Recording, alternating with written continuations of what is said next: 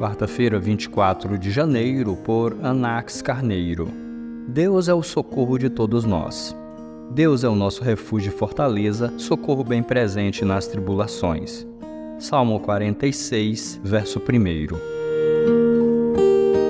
O salmista faz uma afirmação forte logo no início desse salmo. Ele assegura: Deus é ele não diz que Deus um dia foi, ou Deus talvez seja, ou Deus um dia será.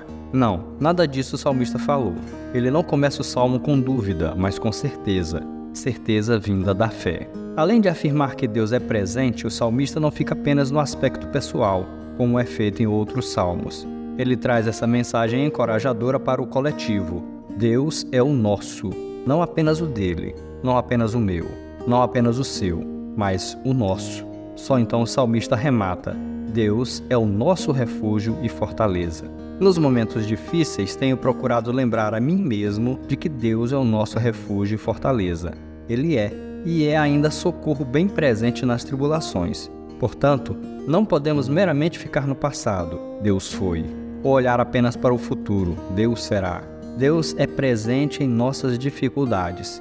Afinal, Deus é conosco. Portanto, não temeremos, diz o verso 2, ainda que as coisas saiam do nosso controle e fiquem bem complicadas. Séculos depois, Abacuque também disse que, ainda que tudo estivesse indo de mal a pior, ele manteria a sua confiança em Deus e se alegraria no Deus da sua salvação.